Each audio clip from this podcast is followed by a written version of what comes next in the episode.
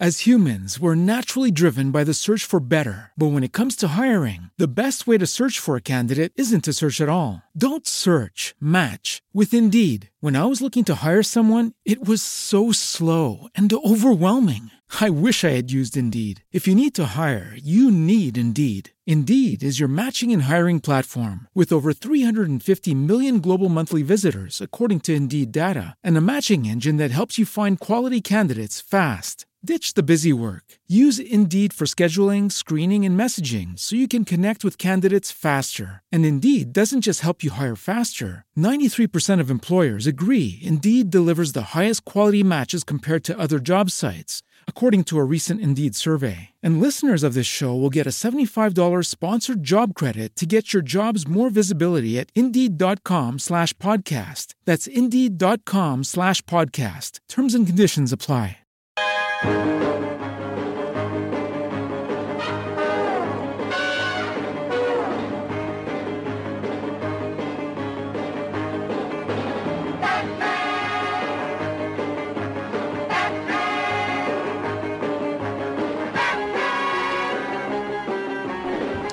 Bienvenidos una semana más a Salamberland, la tierra de los sueños, donde cada semana hablamos de cómics, TVOs, novelas gráficas y muchas, muchas más cosas en la radio UMH.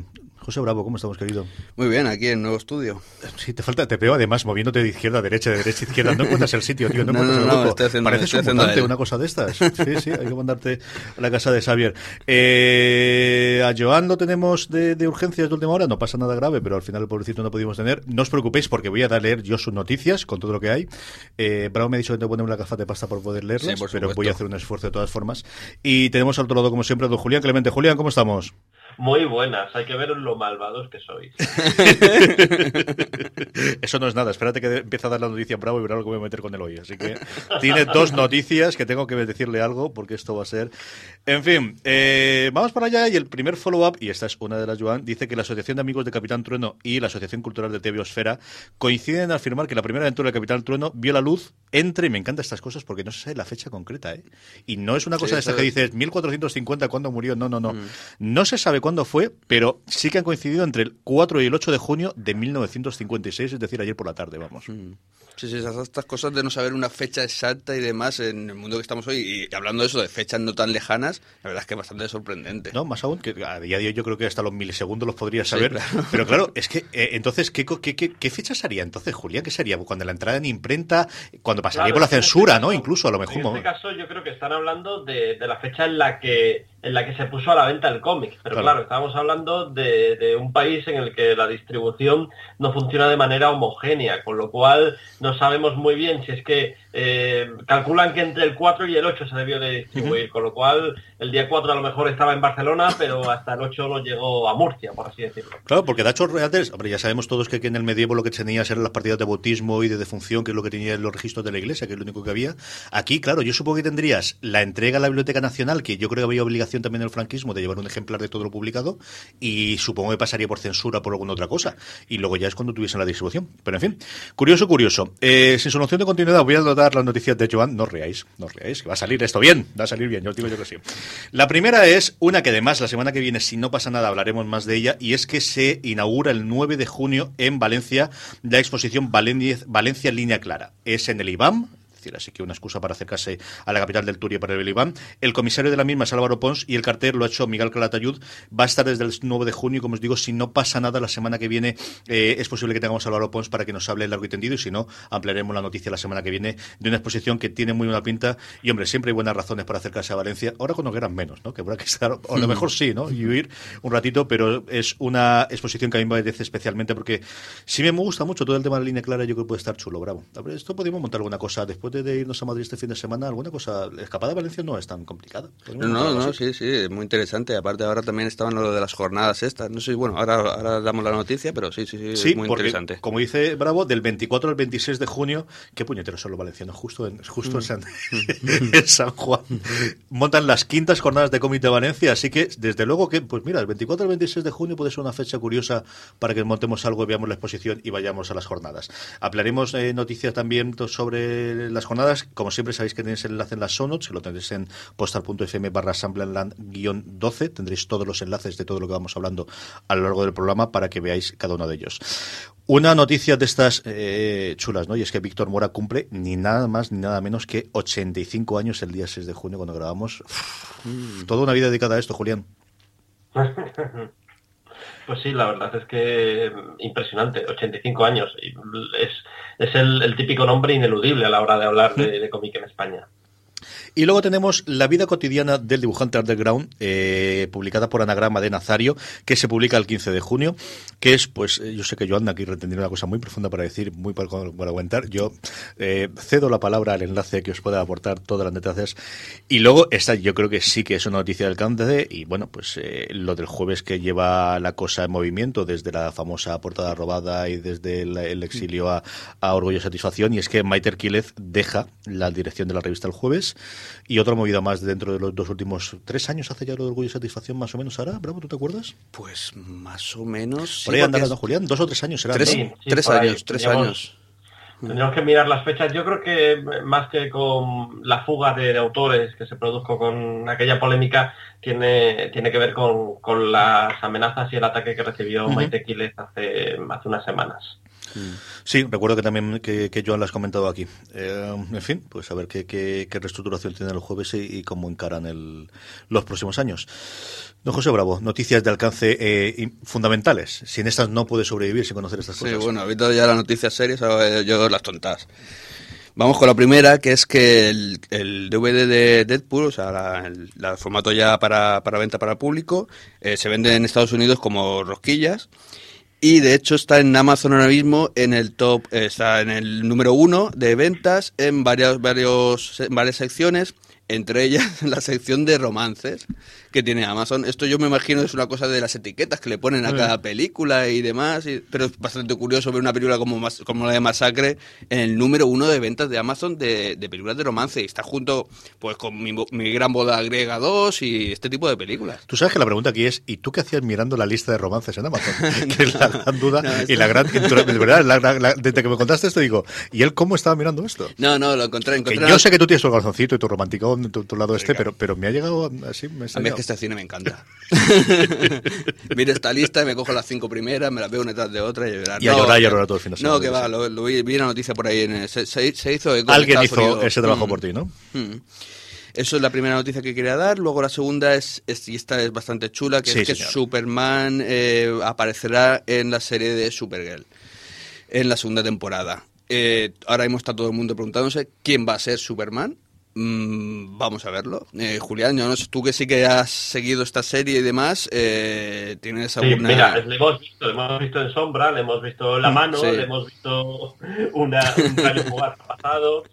Claro, este aquí en el fondo lo que late es el problema de que no les dejan utilizar a Superman para que tenga serie de televisión propia, que sería lo suyo. De hecho, tenemos una serie de Supergirl que, que está francamente bien, eh, pero porque no se puede hacer la de, la de Superman. Y es algo que me resulta absolutamente incomprensible. Eh, si, por ejemplo, Marvel tiene una serie de animación de, Vengadores al mismo tiempo tiene sus películas, eh, me sorprende que, que DC no se atreva no se atreva a que convivan esos otros universos, porque además yo creo que ahora una serie de Superman rompería la pana. Yo creo que, siguen en el ritmo de, Marvel, ¿no? Tienen personajes para cine, personajes para cómic. Dicho eso, yo creo que cada vez puedes tener más crossover o puedes tener una cosa fundamental. Has tenido algún pequeño cameo de Lady Sif, ¿no? En, Agentes de S.H.I.E.L.D., pero siempre personajes secundarios del, del, MCU que hayan pasado a, series. Eh, yo lo que sí que creo es que va a vivir mucho mejor esta serie en CW que en CBS como, como era hasta ahora. De hecho, en los propios trailers ya se ve que la CW va... En la gran compra, es decir, es que la gran serie de estreno, aunque no sea de estrenos en la segunda temporada, y de hecho, vamos, ahora dentro de un ratito grabaré fuera de series y hablemos de los Afrons, la gran serie que presenta como novedosa a CW este año, este es este Supergirl, mm, vamos a tener crossovers entre todas las series de CW, pero vamos, mm, para parar un tren, y ríete tú de los 90, va a ser esto demasiado. Sí que tienen eh, pinta de que, de que lo van a coger como la serie nueva suya para este año. Había un capítulo de Supergirl en el que eh, había un chiste muy gracioso que en un momento dado eh, un personaje miraba al reparto de la serie y decía parece que habéis salido de una serie de la CW. Me pregunto cómo van a reciclar ese chiste a partir de la segunda temporada. Yo creo que sí, que, van a utilizarlo. Eh, creo que, que, son autoconscientes cada día más. especialmente, super, hombre, Arrow siempre ha sido otro rollo de sufro mucho, sufro mucho y sufro más todavía, pero yo creo que tanto Flash como Supergirl, Flash los últimos episodios quedan menos, pero sí, sí tiene ese tono que puede ser mm, de, de autorrecurrente y de, no autoparódico, pero sí de, de, de autoconscientes de, lo que son y de, a qué público se enfrentan. Bravo, tenías una más. Eh, sí, bueno, esto es la gran noticia. Cuando escuchéis esto, seguramente esté ya en, en todas vuestras librerías, en vuestras tiendas de cómic, el Visión, eh, que es el cómic de Tom King y de Gabriel Hernández Eh, va a salir en la versión, bueno, sale aquí en tomo 100% Marvel, eh, con los seis primeros números americanos, y de verdad que tenés que ir a comprarlo. O sea, es que no hay excusa. Yo sé que Julián no lo va a decir porque es como hablar de sí mismo, pero hay que hacerlo. Ir a la tienda y comprar Visión el sinvergüenza de este Julián sabes que lo está haciendo para que digamos que tiene un original de Walta y nosotros no, porque se está muriendo de risa aquí. Pero, en fin, yo lo he dicho ya creo en tres o cuatro programas, hay que leerlo sí o sí. ¿Lo sacáis mediados de meses, Julián? Sí, suele ser la tercera, la tercera semana, con todos los tomos nuestros suelen salir los 100% Marvel. Así que ha quedado bonito, bonito, bonito.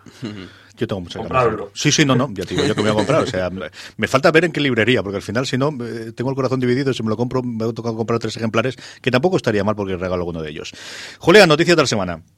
Pues un poquito de cine. Yo que se ha confirmado algo que, siempre teníamos ahí un poco en el aire. ¿Qué pasaba con Namor? Porque estaban los derechos de ser universal. Pues bien, por fin podemos decir que Marvel ha recuperado todos los derechos de Namor, con lo cual ahora pueden utilizar el personaje y no solo el personaje, que sería interesante pero limitado, sino todo lo que le rodea, con lo cual podemos ver Atlantis, podemos ver sus villanos, podemos ver eh, a Namor interaccionando con el resto de, personajes, ya veremos, no me extrañaría que fuera una de esas películas a las que les quieren sacar partidos ya mirando a 2000 a 2020, como están mirando ahora Kevin Feige. ¿Lo ves más eh, tú como para peli o lo ves tú más para serie? Intentar, no sé si con Namor o con Namorita o qué podría hacer, una serie que podrían hacer eh, bien para Netflix, bien para... ¿Cómo lo ves tú? Yo realmente lo veo para películas si se atreven a crear el mundo de Atlantis, que, puede ser muy rico. Otra cosa es que se centren en un amor en, tierra que probablemente no sería tan interesante como podría, como podría serlo. Y luego, al margen de eso, eh, a su alrededor hay un montón de, personajes que sí que podrían encajar muy bien en diferentes películas y productos del universo cinemático. Más cositas. Más cositas, pues que Hombro Hormiga y Mapache Cohete y Groot, cada uno por su lado, es decir, Hombro Hormiga por un lado, Mapache Cohete y Groot por otro, van a ser teleseries animadas, pero mucho cuidado, no va a ser una teleserie al uso, van a ser cortos animados. Esto, en los últimos años hemos visto una proliferación de series formadas por, cortos. Me viene, me viene a la memoria una absolutamente brillante que recomiendo a todo el mundo, que es la de la de Mickey Mouse que hizo hace, hace un par de años Paul Ruth y que, bueno, se puede se puede encontrar en el propio canal Disney de, YouTube. Y, bueno, van a ser por una productora eh, francesa, con lo cual yo creo que aquí es un campo para que se suelten un poquito el pelo, que la animación con Marvel siempre suele ser bastante convencional, bastante eh, de un target muy específico, y aquí yo creo que pueden hacer algo mucho más loco y mucho más chulo que lo que nos venimos encontrando. Curioso, curioso, sí, sí, esta sí que hay que verla, sí que sí, desde luego que sí. Más cositas. Pues que ya pasamos a DC, que Warner Bros. Esta es muy jugosa y quería contarla con, Bravo, que él, que él me ilustre sobre qué opina. Eh, se está hablando, eh, y no es cualquiera quien, quien lo dice, está siendo el New York Post quien lo dice, que Warner Bros. prepara cambios en la cúpula editorial de DC Comics. Es una noticia que yo creo que se esperaba desde hace años. Sí. Y, ya veremos hasta dónde llegan esos cambios, si van a seguir los que están ahora, si algunos que están ahora van a subir y otros van a ser defenestrados. Eh, yo ahora mismo, eh, desde mi desconocimiento absoluto de lo que se cuece dentro de, DC, no me atrevo a hacer ningún pronóstico, aunque me da la sensación que Geoff Jones tiene muchas papeletas para seguir teniendo una presencia importante. Yo lo que pienso es, bueno, es que eh, todos tenemos dos nombres en la cabeza, Didio y Lee. Em, Yo tengo un tercero. ¿Sí? ¿Cuál es el tercero? Que es eh, Bob Harras. También. Mm. Vamos a ver, vamos a ver. Es que me, estoy poniendo la lengua, la verdad. Pero sí que. tira, tira, tira, que te tengo. Tienes ganas no, de soltarte. No, voy a ser bastante respetuoso. Creo, simplemente digo que eh, creo que ha llegado la hora del cambio. De verdad. Y Jeff Jones eh, sería un buen cambio. Creo que Jeff Jones ha demostrado que conoce muy, tiene un conocimiento del universo DC muy, muy grande, que lo ama y que tiene las cosas claras y que creo, o sea, eh, creo no, eh, ahora con el Revert eh, ya ha dejado claro cuál es el camino a seguir. El Revert es una especie de, no sé si declaración de intenciones, no es otra cosa, es volver un poquito a lo que se ha perdido y me gustaría verlo en posiciones más altas. Lo que pasa es que también, como también lo han metido en el tema de, apartado cine y demás ahora mismo, eh, claro, el hombre tampoco puede ser pluriempleado, ya no sé dónde, dónde lo van a cuadrar bien. No lo sé, no lo sé. Yo me extraña que ahora estos sean nuestros cambios después de Rebirth precisamente, pero lo mejor es el momento, ¿no? Ahora que le has pegado fuego a todo y bueno, dejar la cosa más o menos que tendrán apañado los próximos seis meses, siete mm. meses y, que entre alguien nuevo aquí. Sí, y volviendo a hablar, bueno, de, de Lidio y de Lee y demás es que eh, tuvieron su momento y han hecho cosas, mm, yo creo que muy interesantes. Mm. Yo es que defiende, yo defiendo eh, cierta época de Lee y demás. O sea, no soy del típico. As humans, we're naturally driven by the search for better. But when it comes to hiring, the best way to search for a candidate isn't to search at all. Don't search, match with Indeed. When I was looking to hire someone, it was so slow and overwhelming. I wish I had used Indeed. If you need to hire, you need Indeed. Indeed is your matching and hiring platform with over 350 million global monthly visitors, according to Indeed data, and a matching engine that helps you find quality candidates fast. Ditch the busy work. Use Indeed for scheduling, screening, and messaging so you can connect with candidates faster. And Indeed doesn't just help you hire faster. 93% of employers agree Indeed delivers the highest quality matches compared to other job sites according to a recent Indeed survey. And listeners of this show will get a $75 sponsored job credit to get your jobs more visibility at Indeed.com slash podcast. That's Indeed.com slash podcast. Terms and conditions apply.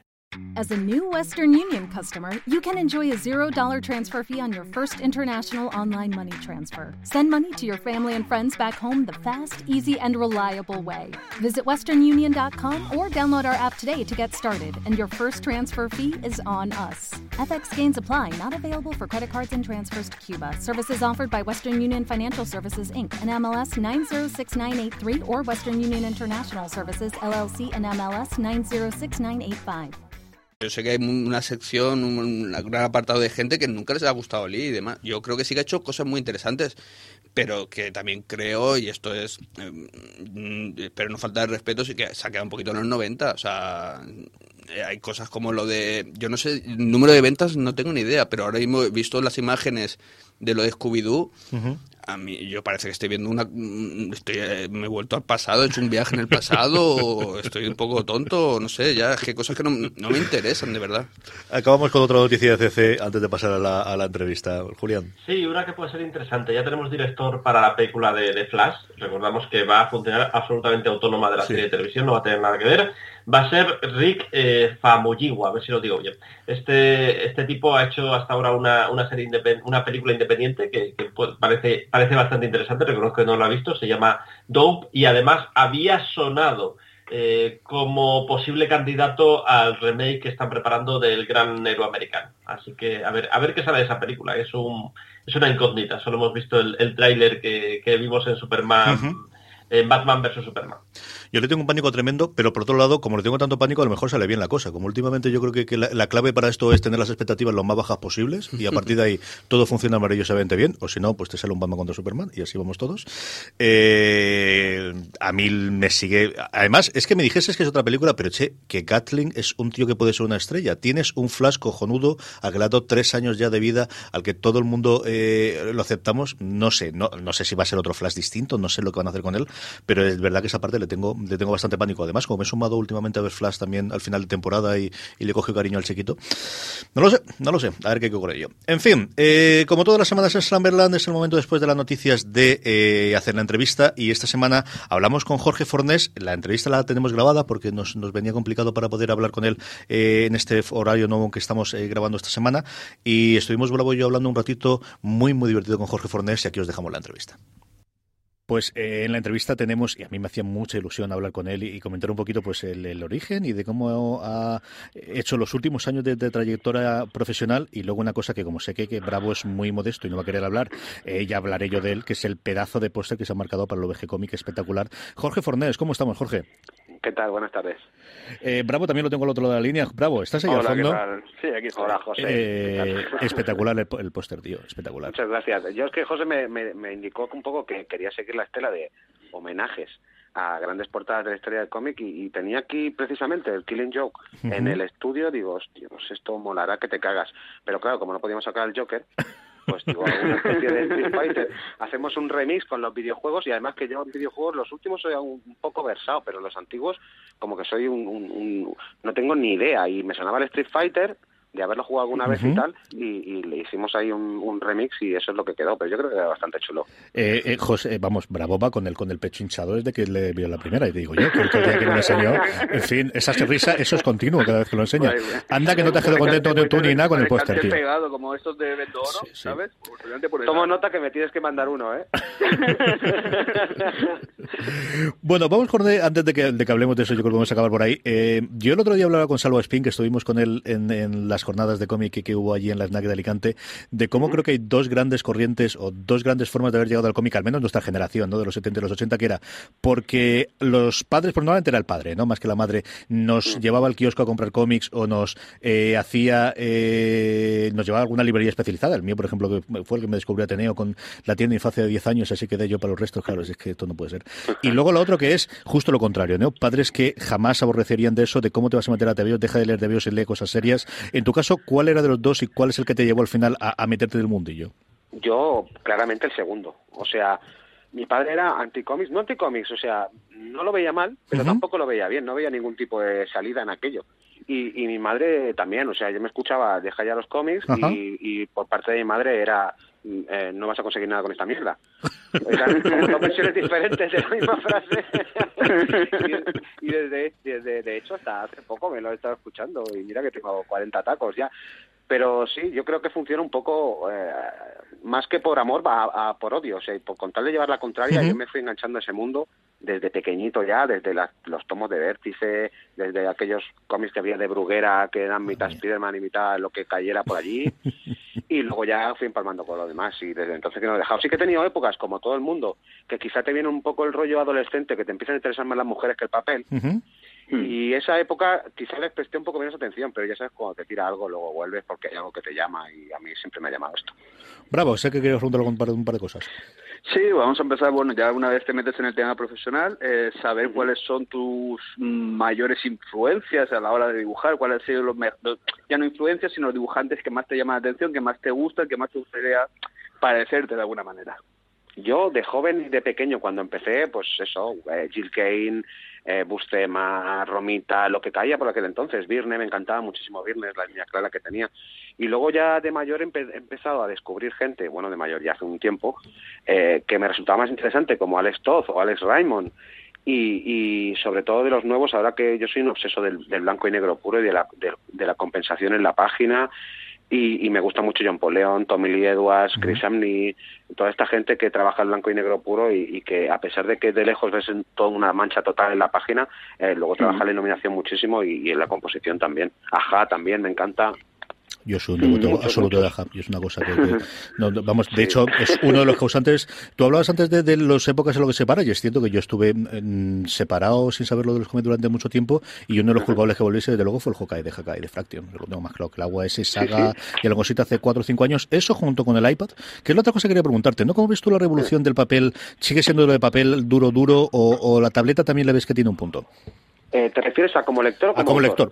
Las dos partes, ya que te tengo, tanto a la hora de cuando, cuando escribes piensas en que va a haber gente que, la ve, que lo lea en digital y luego con punto de vista de lector, donde está el papel que se quite todo demás, o la comodidad de llevar 100 cómics en el, en el iPad es una cosa que de vez en cuando viene bien. Yo soy súper fan del papel.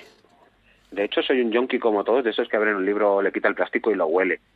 un yonki, a ver qué tipo de tinta lleva y la rugosidad del papel y el color. Me encanta el papel, pero reconozco que el, formato digital no se le pueden poner puertas al campo al final. El problema que hay al formato digital eh, son las descargas ilegales. Mm.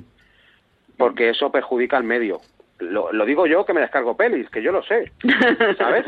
O sea que yo soy consciente de que, de que eso no es. Pero es que la facilidad que tienes para, por lo menos, intentar ver cómics que probablemente no comprarías porque no te interesan, quizá nos perjudica a, como autores al medio. Y como autor, ahora mismo soy, a pesar de que me sigue encantando el papel, soy un fan absoluto de, la tablet. Yo ahora trabajo en digital desde hace seis o siete meses para aquí y es el mejor regalo que me he hecho. O sea, no lo cambio por nada. Sobre todo porque como a mí me gusta mucho trabajar blanco y negro, me permite eh, probar diferentes iluminaciones en una página sin tener que repetirla, me permite, porque claro, ya sabes que para entintar, y sobre todo yo que entintaba con pincel, eh, eh, a la que la cagas un poco, se te puede ir la página y había repetido montones de viñetas. En cambio ahora tengo el dedo izquierdo que lo tengo hasta llegado de darle al botón de atrás hasta que encuentro la línea, hasta que encuentro la línea que me gusta y para mí eso es fantástico porque luego puedes redistribuir toda la, página si quieres en, viñetas como lo quieres componer y eso eso no tiene precio. Jorge, eh, Bravo preguntará después, pero ¿cómo es trabajar para los grandes? Porque al final, eh, claro, tienes una trayectoria tremendamente intensa y grande, muy concentrada en los dos últimos años de llegar y trabajar directamente para las grandes, ¿no? Es, es una cosa que cuando comentas con el resto de los colegas de profesión, es algo extraño cómo se lo comentas a ellos y, cómo te sientes tú, ¿no? Cuando echas la vista atrás, si con esa vorágine te da tiempo a echar la vista atrás de leche, que no es que he pasado por siete autoediciones a ver qué es lo que ocurría o el este, sino esto es lo que hay, ¿no? Yo mi día a día es como un niño en un parque de atracciones, absolutamente. Además, cada día conozco gente nueva porque ten en cuenta que la mayoría de los que llegan eh, han estado toda la vida trampeando o intentando ganarse la vida con esto. Con lo que más o menos todo el mundo se conoce. Y yo prácticamente no conocía a nadie, voy conociendo gente nueva cada día y en los salones, porque yo estaba, ya te digo, yo tuve una tienda de cómics durante tres o cuatro años, pero yo trabajaba en un taller de reparación de coches, o sea, con, mecánicos, grasa y, pasando calor a 40 grados. Y, pero siempre, siempre me había encantado dibujar. Y pues bueno, un día dije, cuando, cuando cerré la tienda, dije, ¿sabes qué? Voy a probar a ver si eh, hago un proyecto en plan novela gráfica, autobiográfica, ombliguista, esa que estaban de moda para aquel entonces, con la moda del, del Píldoras Azules de Peters. Y me fui al Salón del Cómic de Barcelona, que lo tengo aquí al lado, con el portafolio debajo del brazo a ver a los de Astiberri y a los de la cúpula. Los dos lo vieron y dio la casualidad de que en aquel entonces era Cebulski el que estaba hojeando portafolios. Vio mi portafolios y veo que cuando, cuando sale la lista de entrevistas, pues me querían ver. Digo, qué raro, ¿qué he hecho? Qué roto. Porque además que el proyecto que llevaba era absolutamente diferente a, cualquier cómic de superhéroes que he hecho después ni que puedas haber visto. O sea, era una cosa más parecida a Peters que a eso. y, y me dijo, dice, mira, te, me gusta tu portafolio porque es el único portafolio que me ha llegado hoy que no parece un catálogo de esteroides. ¿Quieres dibujar Daredevil? Y yo me quedé así como en blanco, ¿sabes? Con el salvapantallas. Eh, recogí mis bolas del suelo y le dije, claro que sí, claro que sí. Le hice como tres o cuatro reverencias, me fui hacia atrás, que incluso me dijo la puerta en la nuca. Y, dice, pues mándame un mail y, te mando unas páginas de prueba. Me mandó las páginas de prueba de la saga que ya eh, cuando hicieron el, el, reboot de Daredevil. Sí. Total, hice cinco páginas, yo con todo mi entusiasmo las envié y aquello fue un absoluto desastre. O sea, me, me dijeron, me contestaron, me dijeron, no tenemos nada para ti y esperamos no tenerlo en tiempo. con lo que con lo que me quedé con mi gozo en un pozo. Pero eso me despertó el gusanillo de decir, pues si esta gente se ha fijado en mí, por algo es. ¿Sabes qué? Voy a intentarlo un poco más.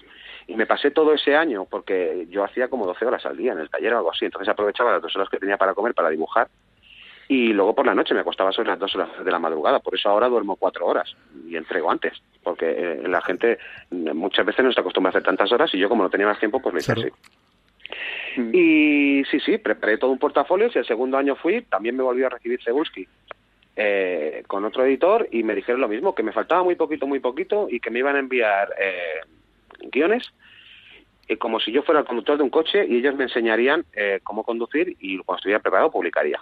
Salí de ahí súper contento, envié los mails y uno, dos, tres, cuatro mails y jamás me contestaron, con lo que volvió a caer mi gozo en un pozo. Así que como soy bastante cabezón, al año siguiente dije, pues ahora por mis pelotas que, que voy a conseguir hablar con ellos. Y sí, sí, al siguiente año llegué un portafolios y, a ese año me entrevistó Greg, Greg en Vértigo, me entrevistó Katy Cooper en DC, Marvel y los dos editores o editoriales francesas que, venían. Y Katy Cooper me dijo, en menos de 15 días te quedo a bordo y ciertamente en menos de 15 días estaba dibujando eh, el anual de Batman y además me llamó a la, misma vez que vino por aquel entonces Nick Love, eh, Jordan White para hacer un número de Thunderbolts que los tuve que hacer los dos el mismo mes y a partir de ahí pues no paré. Sí, una locura. Pero desde entonces ha sido todo caída libre, ¿eh? No, tú, tú que sin habla, pero yo, después de esto no sé qué preguntar. Bravo, échame un capote, anda, pregunta tú.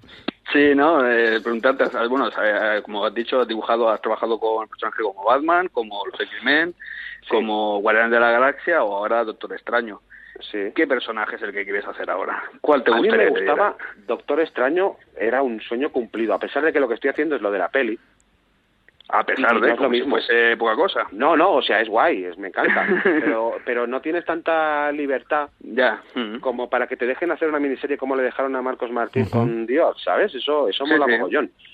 Pero la verdad es que no me puedo quejar porque me podían haber dado cualquier personaje de Chichinabo y debuté haciendo Batman, luego cambié a, a Lobezno y los X-Men, luego a Amazing X-Men Guardianes de la Galaxia, que también me hacía gracia, y, y por dibujar el mapache cohete y tal, y ahora con Doctor Extraño, o sea, es que no me puedo quejar, he tenido súper suerte para hacer con los personajes, no me han dado, no sé, no me han dado mm. nada que pueda decir, esto me va a costar dibujarlo, porque también intento hacer mío un poco a los personajes, cuando los dibujas, claro, intentas vincular un poco, porque si no es un, es un rollo, tienes que estar ahí dibujando páginas y páginas de un tío que no te gusta, bueno, explicarás. Pero yo estoy encantadísimo, ¿eh? O sea, aunque me dieran el personaje más guarro, eh, aunque me dieran la Skirrel Girl esta, la chica ardilla, yo creo que haría que me pudiera gustar. Porque tenía un nombre, ese personaje tenía un nombre. Sí, está claro. Pero vamos, que, ya te digo que lo que me dé, porque es que yo sigo encantado. No sé lo que durará esto, pero el tiempo que dure me lo estoy pasando teta. Jorge, la última antes de... ¿Y el guion? ¿Te tira? ¿No te tira? Mm, ¿Lo veremos? Eh, ¿Se está gestando? ¿Cómo está la cosa? Mira, eh, en el tiempo que... Porque también te quería hablar un poco cuando me, preguntabas eso de, entrar directamente y tal, eh, lo duro probablemente no es entrar, es, es mantenerse. Porque yo después de Amazing X-Men estuve casi cinco o seis meses que no me daban nada, pero no me daban nada en ninguna editorial, ¿eh? ni en Chichinabo Comics. Eh, y tuve que andar mejorando, mejorando hasta que conseguí otra oportunidad. A veces eh, debutas, haces tres, cuatro, cinco cómics y, y luego no consigues mantenerte o, no tienes la suerte para ello. Pero ¿a qué venía todo esto? Yo es que me voy por, por los cerros de Úbeda. Yo te he preguntado sobre el guion, pero vamos. Ah, había en ese, ese impasse tuviste una cosa que, hiciste. En esos cinco meses escribí y dibujé un álbum de 64 páginas para el mercado francés, que tengo ahí a ver si consigo un colorista de una vez y lo acabo. Eh, y ahí hice mis pinillos con el guion. Y sí que es cierto que ahora en Doctor Extraño sí que estoy metiendo un poco más la nariz, no sé si me la me mandarán una patada en el culo, me dirán esto no es trabajo tuyo, ¿no? Pero la verdad es que me están dando bastante bastante libertad, o sea, el guionista es Will Pilgrim, que es un tío súper majo de Marvel Studios, de Los Ángeles, que es el que está escribiendo el guion, pero trabajamos un poco estilo Kirby, ¿eh? Él me dice más o menos un resumen de lo que quiere la página. Como nuevo cliente de Western Union, puedes disfrutar de una tarifa de envío de cero dólares en tu primera transferencia internacional de dinero en línea. Envía dinero a los tuyos en casa de manera rápida, fácil y conveniente. Visita westernunion.com o descarga nuestra app hoy mismo y tu primera tarifa de envío corre por nuestra cuenta. Aplican ganancias por cambio de moneda. No disponible para tarjetas de crédito y envíos a Cuba. Servicios proporcionados por Western Union Financial Services Inc. NMLS 9069 o Western Union International Services LLS NMLS 906985. ¿No se merece tu familia lo mejor? Entonces, ¿por qué no los mejores huevos? Ahora, Egglands Best están disponibles en deliciosas opciones. Huevos clásicos, de gallina libre de jaula y orgánicos de Egglands, que ofrecen un sabor más delicioso y fresco de granja que le encantará a tu familia. En comparación con los huevos ordinarios, Egglands Best contiene la mejor nutrición como 6 veces más vitamina D, 10 veces más vitamina E y el doble de omega 3 y B12. Solo Egglands Best. Mejor sabor, mejor nutrición, mejores huevos. Visita egglandsbest.com para más información. Yo monto como me parece, me han dado libertad absoluta, lo que es súper guay. Y luego él mm. monta los diálogos, o sea que muy bien, no me puedo quejar, la verdad. Para bien o para mal, mucho de lo que hay en la narrativa, bueno, prácticamente toda la narrativa de Doctor Extraño es mío, o sea que Luego, si sale mal, me tenéis que venir a ver a mí. Jorge, de verdad, ha sido un verdadero placer poder entrevistarte. Tienes que contarme con tranquilidad un día de estos que tengamos más, más tiempo y, que tengamos todo el tema de la tienda de cómics, que es otra cosa que yo creo que, tenemos que explorar durante la temporada que viene en Slumberland, el, los problemas y vicisitudes del día de hoy, del, del duro currito que tiene la, empresa. Y es una cosa que yo me he propuesto. Suco, mucho suco. Y también el tema, bueno, a mí me están llamando de los sitios a dar conferencias, pero no como dibujante, el rollo Paulo Coelho, ¿sabes? Si pudiera motivar yo con mi experiencia a los chavales y tal, y la verdad es que como soy bastante optimista, pues me van llamando y, yo creo que, que, será una cosa chula. O sea que si un, día queréis hacemos un especial eh, eh, de ascensión y declive y de un librero. Ya te digo yo que sí, ya te digo yo que sí. Jorge, de verdad, un verdadero placer. Mil gracias por todo. Un abrazo muy fuerte. El placer es mío. Un abrazo, Jorge. Muchas gracias. A tu, José. Hola. Hola. Maravillas de la, de la técnica y de la tecnología. Y es que tenemos a, don Joan Rovira de fondo. Joan, ¿cómo estamos? Muy bien, aquí estamos por fin. Julián, gracias por, por hacer de, maravillas técnicas. Me, ha encantado esto del control técnico que tienes, tío. Centralita, sí, ves tú como la serie nueva de Netflix, tío. Bueno, después de la entrevista tan divertida que hemos tenido con Jorge, eh, vamos con el por qué suena esto. La semana pasada pusimos esa maravilla de canción de eh, Siempre gana el bueno. ¿Qué, qué, qué, letra, señor, qué grande. ¿Por qué pusimos aquello, Joan? Dilo tú. Bueno, la verdad es que sabéis que estoy con mi campaña en pro del 60 aniversario del Capitán Trueno, entonces me acordé de la canción, la verdad es que me encontré buscando otra información y dije, pues, aunque tenía otra preparada, dije, toca. Es una canción del grupo Asfalto, era su primer álbum, de 1968 y me, me, hacía gracia, además eh, en el contexto de la época está muy, la verdad es que tiene mucha gracia y en este homenaje que quiero hacer, que iré buscando cosas que hacer todas las semanas sobre el Capitán Trueno por el 60 aniversario, pues tocaba esta canción. Tenéis que ver el vídeo en YouTube, es decir, ved las pintas que tenía en el 78, ved las pintas que tenía el público en el 78 que estaba viendo, no la tocata, ¿qué, era, qué, era, qué programa era? ¿Te acuerdas tú, Joan?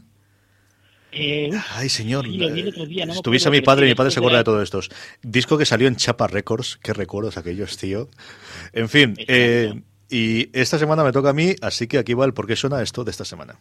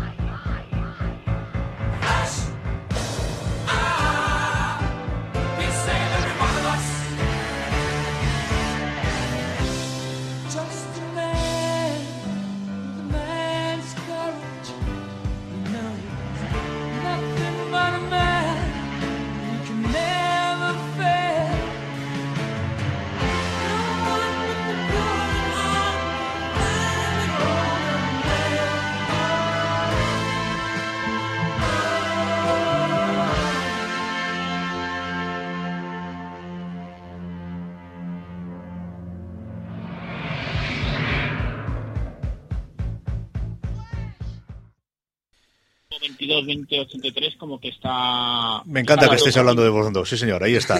que no digáis que nos ponga buena música, que no digáis que nos ponga buena música, porque puedo decir, ¿eh? No sé si me ha sido otra vez. Eh, bravo. Eh, Estamos a hablar de. Llevamos un montón de tiempo sin, sin que hagan un remake de esto. ¿Qué, qué está pasando en el mundo mundial, tío? Sí, sí, ya están tardando. Y más ahora que donde se está hablando ya del remake de, de He-Man, de tal, de igual. Y Frank ¿qué? Esto, esto no puede ser. En fin, ya sabéis que no es el, el sonar, porque si no sabéis qué es esta canción, en fin, ya no tenía remedio. Así que no hay mucho más. Sino, ¿por qué he puesto esto? Decirme por qué he puesto esto. Y vamos esta semana el, con el básico. Y yo propuse, porque esta semana estrenaban Outcast, que es lo la serie basada en el nuevo nombre, eh, cómic de Kirman, hablar de Outcast, pero tenéis toda la razón del mundo del que hay que hablar es pues de esta pequeña eh, cómic indie pequeñito y que es totalmente desconocido, que no ha tenido ningún efecto en el mundo, que es The Walking Dead.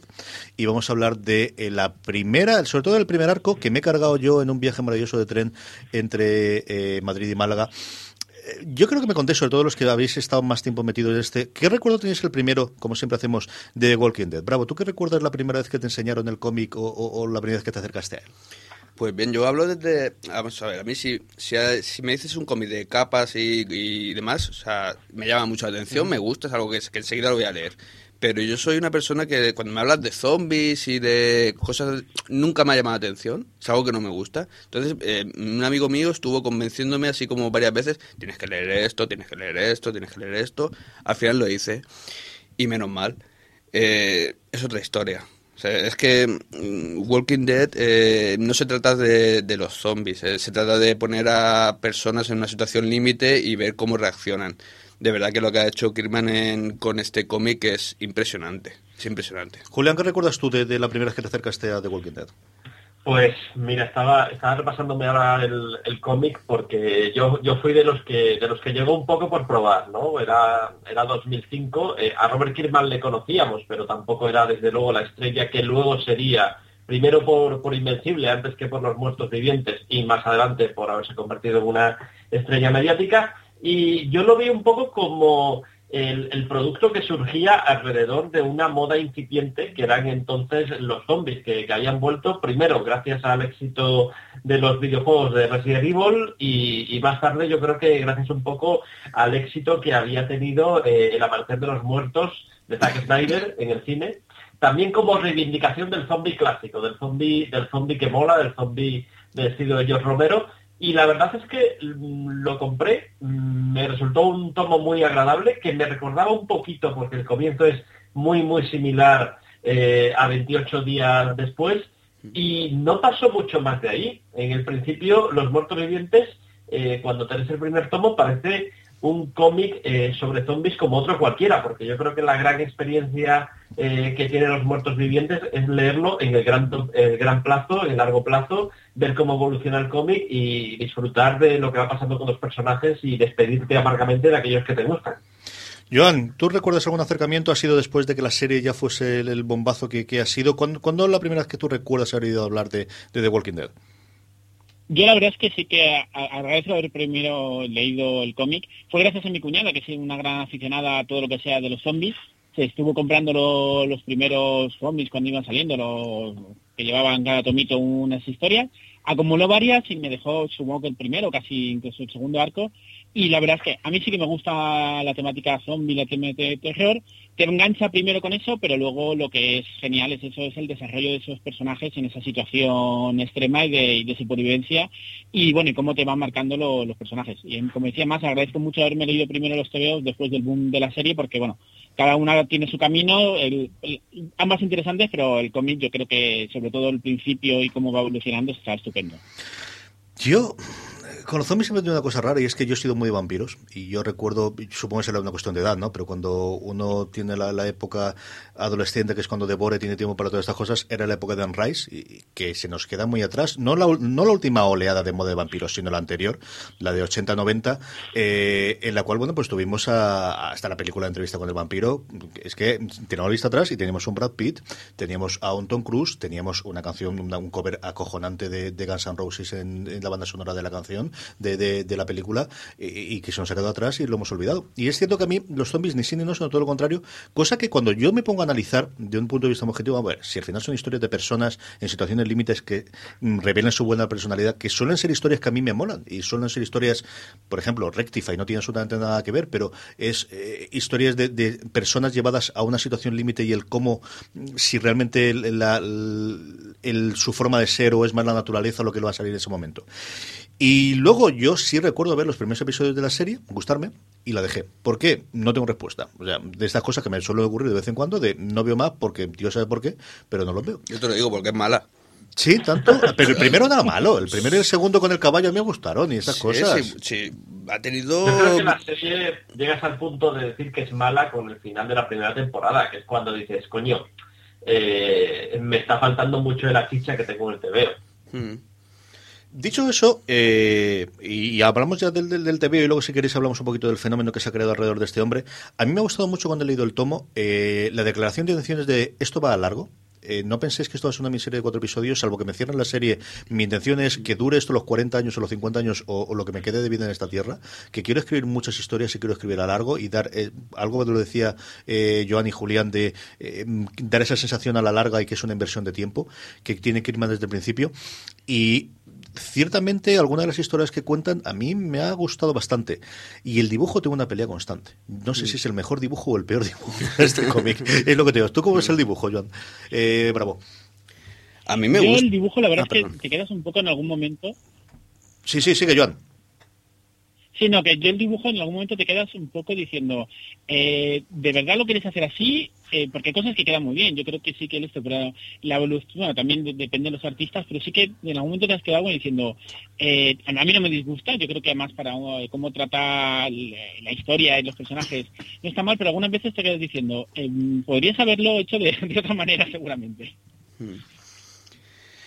El, el dibujo, hay que, hay que recordar que, que el dibujante eh, no es Charlie Azlar, que va a ser el dibujante que va a tener los muertos vivientes a partir de ya de- del siguiente tomo, del número 7 americano, sino que es Tony Moore. Y este tipo solo dibujó los seis primeros números, luego se marchó y es por eso que cuando vemos los créditos de la serie de televisión aparece como una creación de Robert Kirkman, Tony Moore y Charlie Azlar, que aunque llegó después, al final es el tío que se ha comido los 150 y pico números que lleva que lleva la serie. Y la verdad es que mirando el dibujo de, de Tony Moore, pues eh, tú preguntabas, CJ, si lo amas o lo odias. Pues por momentos lo amo y por momentos lo odio, porque es evidente que, que a veces Tony Moore o está un poco eh, un poco verde o, o directamente se ha encontrado con, con un trabajo que le cuesta cometer, que a veces es un poco inexpresivo, de cabezas parlantes, también porque el, el guion en- por momentos le pide eso, pero luego hay escenas sobrecogedoras, desde, desde la famosa escena del tanque que vimos en, en la propia en la propia serie a, a momentos que, que te dejan verdaderamente interesado en lo que te están contando. Eh, yo la verdad es que eh, me pregunto cómo hubiera evolucionado el cómic de seguir eh, Tony Moore en la serie, porque luego es un dibujante que ha hecho trabajos magníficos y que ha evolucionado a, a mejor. Y también me he preguntado qué hubiera pasado si Charlie Aznar hubiera estado aquí desde el principio. No, yo quería volver a esto que has comentado antes, que Kirman eh, dijo desde un principio que esto no tenía un, no tenía un final. Y eso creo que es el mayor logro que, que ha conseguido con esta serie, porque lleva casi se- 160 números americanos y, lo, y esta última época es bestial. O sea, no ha bajado el nivel. De hecho, sigue sorprendiendo. Y después de 160 números de una serie de, de zombies donde siempre estamos en la misma situación, eh, que siga sorprendiendo es, es- bastante impresionante. Es- creo que es de los mayores logros de esta serie, el continuar eh, ha- haciendo cosas nuevas, poniendo situaciones mm, eh, distintas, en conseguir el nuevo malo que es cada vez peor y, y cada vez distinto. De verdad que eso es de las cosas que más impresionan de esta serie. Tenemos el, eh, la edición española corre a cargo de Planeta, que lo tiene editado en dos formas, si no estoy equivocado. Una más en tapa blanda, resumiendo por eso 5 o 6, y luego un integral en tapa dura. Eh, Bravo, ¿tú te has acercado a ellos? ¿Cuál te gusta más? ¿Cuál es la que has visto que, que Yo lo he leído todo en, en ta- en tapa blanda. Luego está, sí que han sacado esto, los, es una especie de ómnibus. De, Sí, se llama integral. Sí, los integrales estos de tapa dura y demás. Estos, estos son los bonitos porque los pones en... Si tienes Mola espacio ya, si te queda espacio en la casa, pues los pones en, en el armario y demás. Que queda muy, que queda muy bien como li- librería. La verdad ¿No te encantaría tener 100 dólares extra en tu bolsillo? Haz que un experto bilingüe de TurboTax declare tus impuestos para el 31 de marzo y obtén 100 dólares de vuelta al instante. Porque no importa cuáles hayan sido tus logros del año pasado, TurboTax hace que cuenten. Obtén 100 dólares de vuelta y tus impuestos con 100% de precisión. Solo con Intuit TurboTax. Debes declarar para el 31 de marzo. Crédito solo aplicable al costo de la presentación federal con TurboTax Full Service. Oferta sujeta a cambios o cancelación en cualquier momento. tan chulos también la tapa dura, ¿eh? pero yo me lo he todo en tapa blanda. Yo los vine a tener otro día. Julián, están chulos, ¿no? Los, los integrales estos. Están muy chulos porque además son como los integrales de Invencible, que tienen un montón de un montón de información al final y un montón de, de bocetos y intrahistoria y making of. Yo creo que Kirman es ante todo un fan y sabe hacer un producto que de verdad te apetezca comprarlo. Yo creo que además ellos han buscado que la edición en tapa blanda sea monda y ronda. Yo, yo ahora mismo cojo la edición en tapa blanda y es un absoluto desastre. Eh, bueno, el primer tomo tenía, tenía la introducción de, de Robert Kirkman, pero no hay portadas, no hay, no hay nada. El papel es eh, lamentable, eh, no, lo siguiente. Planeta pasó de enumerarlo probablemente porque no confiaba demasiado en que esto les fuera a funcionar. Y es verdad que al principio tardaron en animarse al segundo tomo y yo creo que, que incluso el pobre Kirman pensaba, bueno, esto lo mismo tira, lo mismo no. Eh, y es verdad que, para el fan que no puede resistir o que ya lleva aquí desde el principio, entre los cuales me incluyo, seguimos con la tapa blanda, pero yo creo que alguien que llegue de cero eh, tiene que ir a por la tapadura por esos tochos eh, llenos de, cosas chulas. Sí, yo estaba mirando aquí y tiene la propuesta original de Kirman, que yo sé que estas cosas son las que nos mola a nosotros, que mm. este para, para venderlo. Eh, análisis de la portada, boceto, sí. Desde luego, para lo que nos gusta toda la parte de la intrahistoria que, que hicieron, tiene una, una, serie de extras muy, muy chulos. ¿Qué trama? Empezamos desde el principio, ¿verdad? Esto no se puede saltar un tomo y decir nos vamos al séptimo directamente, que es el que mola más, ¿verdad, no, No, yo creo que no. sobre todo por el desarrollo de los personajes, que de las cosas también que conseguido muy bien. Esto pues, crea, tiene una cosa que estuve hablando con unos compañeros y demás y, creo que tienen razón del hecho de que los crea a través de los de los diálogos. Y ves cómo evoluciona cada uno de ellos y cómo se comporta de verdad que crea unos personajes a los cuales algunos de verdad consigues amar o, empatizar bastante bien y con otros que vamos que que son que te encabronan de una manera te encabronan de una manera que sí señor pues hasta ahí ha quedado eh, de bueno los muertos vivientes de Walking Dead eh, sobre todo pues eso el volumen 1 si los leéis y no habéis llegado hasta ahora contarnos qué, qué, qué, qué os parece y seguro que visitamos eh, alguna de las otras eh, partes de, esta saga, pues fundamental, ¿no? Para entender el, cómic moderno y, un fenómeno más allá del cómic que, ha trascendido por la serie, por las dos series y por Dios sabe cuánto más, porque cada vez que tiene un problema MC de audiencia, lo que hace es hablar con Kirman, soltarle más pasta. De hecho, le han permitido hacer Outcast, que es un episodio que me tiene traumatizado, porque no sé si me lo odié, me dormí, eh, luego leí el cómic y me ha gustado, en fin, ya hablaremos de él con tranquilidad. Hay, gente que le ha gustado el episodio, ¿eh? Sí, sí. Hay una cosa que sí, que sí que quiero decir a, a esto respecto. Muchas veces nos dicen la serie es eh, peor o mejor que, el cómic. Aquí yo creo que aunque la serie está bien, es indudablemente mejor el cómic, pero de aquí a Lima, y sobre todo en las primeras temporadas, es indudablemente mejor el cómic que la serie. Sí, señor. Eh, hasta aquí los muertos vivientes y es el momento, eh, como todas las semanas, de dar las gracias a todos nuestros mecenas y a todos nuestros oyentes, a todos aquellos que participáis eh, a través de poster.fm barra mecenas. Como siempre, a primeros de mes, lo que hacemos es dar el listado de todos los mecenas de mayo, los que agradecemos personalmente, que es H2O Podcast, a Nahuel Satuelo, a Javi Parker Wayne, a Keiko 1978, a Alfonso 1973, a Social Pep, a Arnau Carrera, a Javi Lozana, a Checo 3X, a Cristina Barrio, a Daniel Frick y a José Ignacio. Muchas gracias a todos y cada uno de nuestros eh, 12 eh, mecenas, eh, como os digo, que nos ayudan. Y la semana que viene daremos el ganador de los dos sorteos que tenemos para el mes de mayo. Recordar la lámina firmada por Salva Spin, el dibujante de Deadpool, y la revista Las Resistencias, que teníamos con dibujos y dedicatorias de Juan Berrio, de Juanjo Rápido, de Olabaz y de Miguel Benúñez. Y tenemos, también anunciaremos los sorteos, pero sí podemos decir ya, Joan, que tenemos un vencedor vencido dedicado por Sento, ¿verdad? Sí, tenemos eh, la obra de Vencedor y Vencido, que ya la presentamos y que entrevistamos a Sento, pues él, cuando tengamos el nombre del ganador del sorteo, lo, dedicará especialmente para esa persona y se lo enviaremos. La semana que viene hablaremos además de la primera, de la próxima parada del Slumberland World Tour, con la visita a la exposición que haremos de Superhéroes con Eñe, con, la visita en la que todos los mecenas os tiene que ha llegado el correo por si queréis acompañarnos. Si no es así, escribirnos, info.postal.fm, para si, bueno, yo creo que se ha llegado a todos, pero si no es así, pues que podamos arreglarlo en la de lo posible y desde luego con celeridad antes de que vayamos para, para Madrid. Y ahora sí, ya es el momento, como todas las semanas, de dar las recomendaciones de la semana. Eh, don Joan Rovira, la recomendación de la semana. Bueno, pues este año, me, este año, en esta ocasión me he ido a por una historia clásica. Eh, es La guerra interminable, basada en la novela de Joe Haldenman, ilustrada por Marvano, un clásico de, del cómic franco-belga. Es, a mí es una historia de ciencia ficción que, me encantó en su momento. Además, ahora que me la, me la he releído, he descubierto que Norma sacó la continuación que existía en novela y que no había llegado aquí ni en novela. Es ciencia ficción clásica, pensar que el autor hizo la novela en el año 75, 76, si no me equivoco.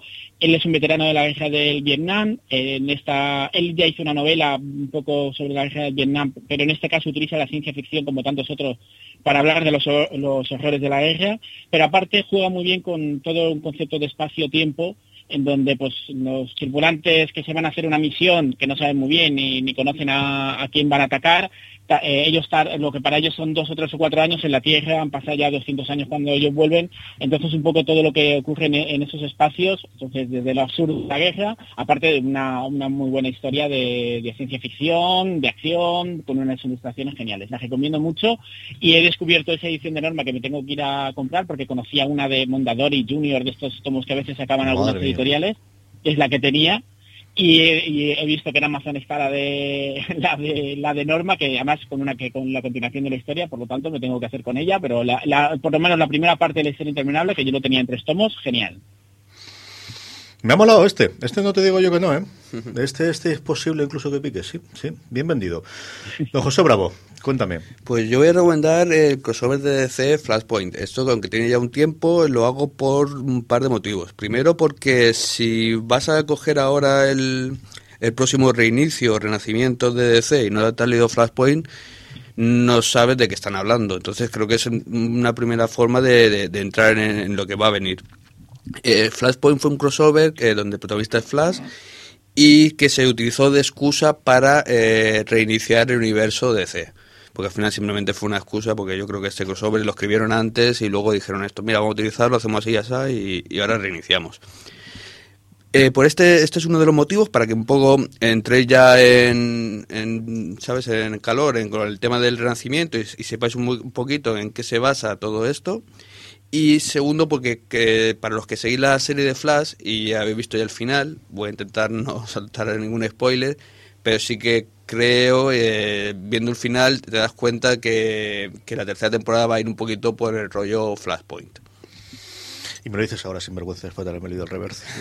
A mí me encantó, ¿eh? me encantó. Y, sé que hay partes en las que no me enteré exactamente de por dónde venía, pero bueno, y yo creo que además tú, tú y yo hemos comentado el alguien que sea lector de hace veintitantos años hay determinadas entradas de personajes o determinados momentos que yo creo que te afecta, que a mí no me afectó porque no, no Sí, sí, claro, salen un poquito cuando hablan de relaciones entre personajes eh, y demás sobre todo, pero bueno, que al fin y al cabo eso esto es un poco el, eh, arreglar lo que pasó en Flashpoint. Pero bueno, yo no habiendo leído nada de DC, quitando alguna cosa de Batman cuando fue el nuevo 52 y de hmm. y hasta cierto punto de Superman, pero sobre todo Batman, ya digo que a mí me encantó, ¿eh? me pareció un muy, muy, muy buen cómic. Julián, ¿qué recomendamos esta semana? Pues mira, yo me he buscado Román Ritual de El Torres y Jaime Martínez, que fue un cómic que me leí hace un par de noches, una edición magnífica de, de books y, bueno, un cómic de terror de, género, que es lo que suele hacernos El Torres, y, un cómic eh, estupendo y, un poquito escalofriante. Yo me lo leí por la noche y quieras que no, tuve, tuve un par de sustitos eh, durante, durante la lectura y luego cuando intentaba, intentaba dormirme es, eh, en principio, es una historia de, exorcismos dentro del, Vaticano, utilizando muy bien todos los tópicos del género. Es evidente que el Torre se ha visto el exorcista unas cuantas veces, pero sabiendo darle muy bien la vuelta y además aprovechando, aprovechando la realidad circundante. El, Torre siempre lo que hace es que salpica sus cómics de, noticias eh, sacadas de, los periódicos, de mm, hechos que han ocurrido. Eh, durante el cómic, por ejemplo, se, alude al, caso de, Granada, o se alude también, y es evidente, al, cambio, al último cambio de papa que, que ocurrió. De hecho, todo el cómic es como una visión alternativa del cambio, del cambio de papa que tuvimos y de verdad me lo he pasado increíblemente bien. Está extraordinariamente bien dibujado por, por Jaime Martínez y como cómic de, de terror es para nueve incluso sobresaliente. ¿Me vais a costar una pasta esta semana? Panda de sinvergüenzas todos, porque este me encantó también, Julián. ¿eh? Sí, sí, este sí, sí, sí o sí. De hecho, no te digo yo, porque tengo que hablar fuera de serie, si no me digo ahora monográfico o Ateneo a comprarme, yo te digo yo que sí. Sí, sí. Entonces, La Guerra Interminable, Flashpoint, que tendremos que ver por dónde lo saco alguno de estos, y Roman Ritual. En fin.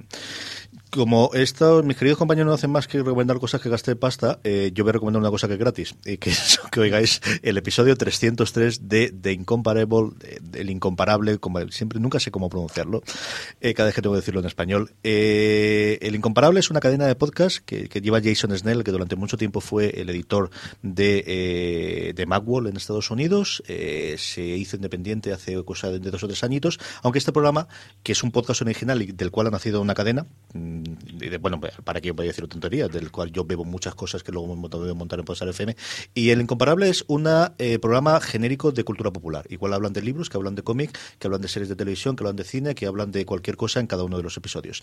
Y el episodio 303 se llama Kitty está ahora en el espacio, hablan de la Patrulla X. Y hablan de la Patrulla X, además, la gente quizás tiene unos 10 años más que yo, el, casi todos están entre los 40 y los 50, eh, entonces suelen hacer muchas referencias a cómics a periodos, mi periodo yo creo que fue los finales de los 80, los 90, es el que yo tengo todo más, más vivo, pero está muy bien porque hacen una comparativa o porque hablan cinco personas, como os digo, alguno que, que yo leyendo desde finales de los 70 y gente más joven que se ha sumado posteriormente, pero que ha leído las cosas clásicas hablando de la patrulla X de toda esta época. Y es un podcast no exageradamente largo para hablar de, de, de todo lo que lleva en sí, de todas las épocas de, de la patrulla dura aproximadamente una horita y media, con mucha eh, diversidad de opiniones y de, disparidad de criterios, con mucha recomendación para eh, cosas o puntos en el cual sagas que quizás se ha escapado a lo largo del tiempo.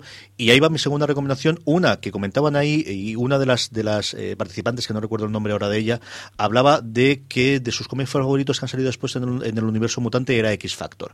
Y X Factor, y ella recomendaba la miniserie que había escrito Peter David antes de escribir X Factor, que se llama Madrox que estoy en mitad de ellas y me ha encantado, Julián. Qué cosa más divertida de cómic y cosa más interesante de cómic este, ¿eh? Es un tema muy chulo y realmente estaba pensado como eso, como un prólogo para que luego volviera X Factor, que la, el concepto original era contar eh, las historias de una organización de detectives en medio de un barrio poblado por mutantes. Pues bien, entre la miniserie de Madrox y X Factor ocurrió Dinastía de M, donde lo que hicieron precisamente fue cargarse a todos los mutantes. sí, la verdad, ahí, le fastidiaron el chiringuito al pobre hombre, sí. A partir de ahí Peter Davis tuvo que reconstruir su historia y lo hizo yo creo que de una manera una manera brillante. Yo creo que es, un, es uno de los cómics además de culto a reivindicar. Por eso en el veo que, que, muy poca gente ha leído porque transcurre un poco en los márgenes del universo Marvel. Sí, a mí de verdad que, que estoy terminando el de Madros y me ha encantado y ella hablaba muy bien después. Ella decía directamente X Factor Investigation, que es lo que, que lo que monta el, el, hombre múltiple, que si hay un protagonista es él, eh, al menos en Madros desde luego sé que clarísimo y luego en, en X Factor pues quizás puede ser el líder del grupo y que está muy bien. En fin, hasta aquí las recomendaciones. La semana que viene tenemos más Slumberland. Eh, hablaremos en el básico de Spirit, así que si no es un momento, siempre es bueno acercarse a Spirit. Y si no habéis leído desde hace mucho tiempo Spirit, eh, no es mal momento. Como siempre, nos podéis contactar en info.postar.fm, nos seguís en Twitter en Slumberland FM, en Facebook buscáis Slumberland Podcast y va a ser más sencillo cualquier otra cosa. Uniros a vuestro nuestro canal eh, de Telegram, sabéis que ahí ponemos todos los comentarios, las curiosidades y distintas cosas de los distintos programas. Telegram.me barra postar FM. Nos podéis oír en todos los sitios habituales y ahora, desde esta semana, desde este verano, desde junio, que estrenamos todos los lunes en eh, Radio UMH, tendremos también el programa y lo podéis oír en directo y posteriormente. Eh, nada más, nos vamos despidiendo. Ahora mismo suena la sintonía. Eh, y Julián, que estáis al fondo, un abrazo muy fuerte hasta la semana que viene. Un abrazo. Hasta luego, Joan. Eh, don José Bravo, la semana que viene más y mejor. Aquí, además, bueno. al lado del, de la casita que estamos. Sí, aquí, aquí estamos más cerca, claro, aquí estamos sí, sí, que sí. Así que, eh, y a todos vosotros, querida audiencia, un abrazo muy fuerte y hasta la semana que viene en Slammerland.